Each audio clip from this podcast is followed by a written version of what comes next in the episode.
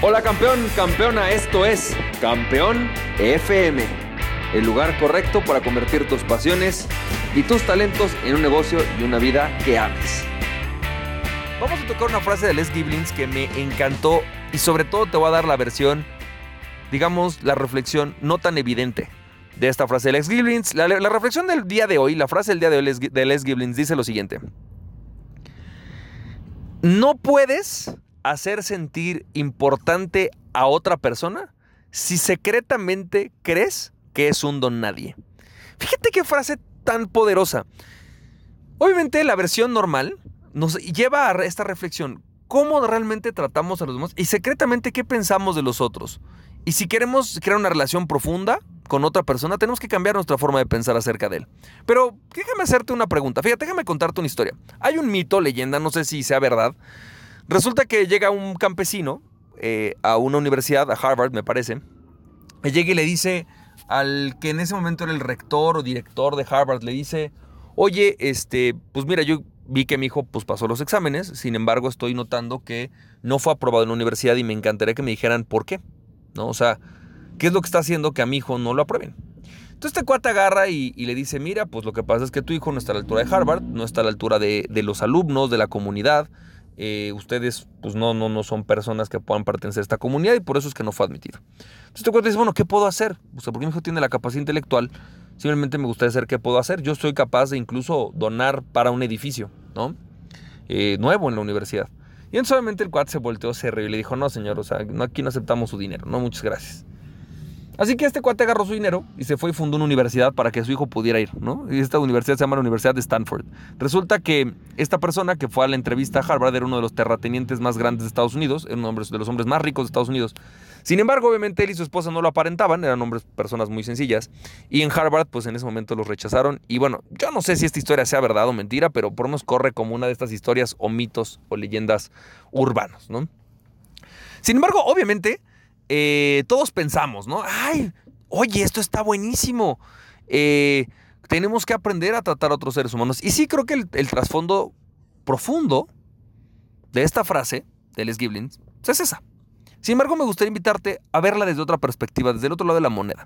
Y es, ¿qué tantas veces tú o yo hemos comunicado erróneamente lo que somos y lo que queremos y la importancia que tenemos? Quiero llevarte a este, a este punto porque me voy a llevar al punto más práctico. Si bien es cierto que todos merecemos ser tratados con dignidad, y yo obviamente espero siempre tratarte a ti y a cualquier ser humano con la mayor dignidad que mi ser me lo permita, ¿no? La realidad es que también quiero hacerte una pregunta, ¿qué tan responsable eres tú acerca de esto, de cómo te tratan otras personas? Déjame te platico algo. Resulta que hace aproximadamente como un año, año y medio, viene a mí uno de mis cursos una chava que es asesora de imagen. Y esta chava llega y me dice, Francisco, discúlpame que te diga, te tengo que decir, O sea, una de las cosas que a mí me hizo dudar si te compraba o no, es que tú me caíste increíble, tu mensaje me fascinó, pero tu forma de vestir no me reflejaba lo que tú dices. Entonces, estaba yo un poco como, como no muy segura de si te compraba o no, porque tu vestimenta no me hacía pensar en ti como esta persona que eres, ¿no? Y ya que te conozco y que veo tu curso y que veo todo el contenido que tienes, me encanta porque realmente sí es muy bueno, pero tu imagen no me lo refleja. Y creo que es importante, ¿no? Que, lo hagas. Ella, ella hoy es mi asesora de imagen. Eh, y sin embargo, ¿no? Eh, yo le decía, pero es que a mí no me gustan las marcas. Yo no soy una persona de marcas, a mí no me gusta traer cosas caras. Yo no soy así, a mí eso no va conmigo. Me dijo, es que eso no es una asesoría, una asesoría de imagen. Lo que tiene que ser una asesoría de imagen es reflejar realmente lo que tú quieres reflejar en el mundo. Y que lo refleje de la forma en la que la otra persona lo pueda recibir. La realidad es que hoy tenemos que hacer, o sea, yo lo que aprendí es que me tengo que hacer responsable y me hago responsable de la percepción que le genera a otras personas. Es decir, si una persona llega y me dice, oye, ¿sabes que yo te veo muy frío? Ok, yo soy responsable de ese mensaje que estoy emitiendo. Oye, fíjate que yo te veo como alguien muy ambicioso. Ok, yo soy responsable de esa, de esa imagen que estoy emitiendo. Es un mensaje, una comunicación. Lo mismo te pasa a ti. ¿Cuántas veces a lo mejor un cliente no te compró porque no reflejabas una imagen de confianza? ¿O cuántas veces una persona quizás no te tomó en cuenta para un proyecto porque tu imagen, tu forma de ser, tu forma de, tu, tu forma de no de ser, sino tu forma de comportarte, no reflejaba lo adecuado. ¿sí? Y con esto no quiere decir que tú tengas que cambiar la persona que eres. La verdad es que tú tienes que ser tú. Pero quiero llevarte al siguiente punto de reflexión, que es, todo el mundo nos dice, tú tienes que ser tú mismo. ¿no? Chris Docker, cuando habla de, las marcas personales, Chris Rocker dice, Francisco, tú tienes que ser tú. ¿no? Tienes que ser tu versión auténtica, la verdadera versión de ti. Ahora, la pregunta es, ok, sí, yo tengo que ser la, versión de mí, tengo que ser mi yo auténtico, pero la pregunta ahora es, ¿sí? Y no tengo lugares de oportunidad, es decir, no existe una posibilidad de que yo mejore para poder lograr lo que realmente quiero, porque el concepto de lo que tú eres también en cierta medida es, claro, hay una parte esencial de ti, pero también tú puedes modificar, ¿sí? Con base en lo que quieres lograr y con las personas con las que quieres convivir y aquello que quieres ser. Es decir, no porque seas un alcohólico tienes que ser alcohólico toda tu vida. Tú puedes decidir ser una persona diferente, ¿sí? Y, y emitir un mensaje distinto. Ok, fuiste irresponsable un tiempo de tu vida, ok, ahora soy una persona distinta. Así que yo con esto lo que te quiero decir es, claro, sé leal a tus valores, sé leal a tu persona y sé leal a tu propósito, sé leal a tus ideales. Eso me queda claro. Pero también transfórmate y mejórate para poder transmitirle a otras personas de una manera mucho más contundente esos valores, para transmitirle a otras personas de una manera mucho más contundente y que puedas llegar a hacer negocio con esas personas. Recordemos que no somos islas, no estamos aislados, ¿no? Eh, somos, somos, seres, somos seres que nos agrupamos con otras personas y dependemos de lo que hacemos con otras personas para lograr lo que queremos. Por eso nuestra imagen es tan importante y el mejor ejemplo para mí es Mahatma Gandhi. Mahatma Gandhi, ¿no?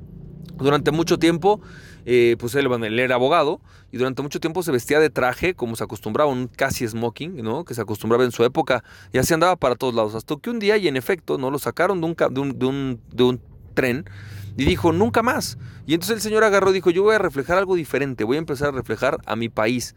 Sí, voy a reflejar la sencillez, la humildad que todo humano tiene que ser y cambió su imagen.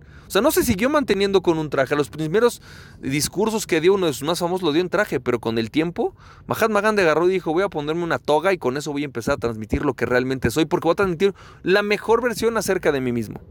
Con esto te invito a que hagamos esta reflexión.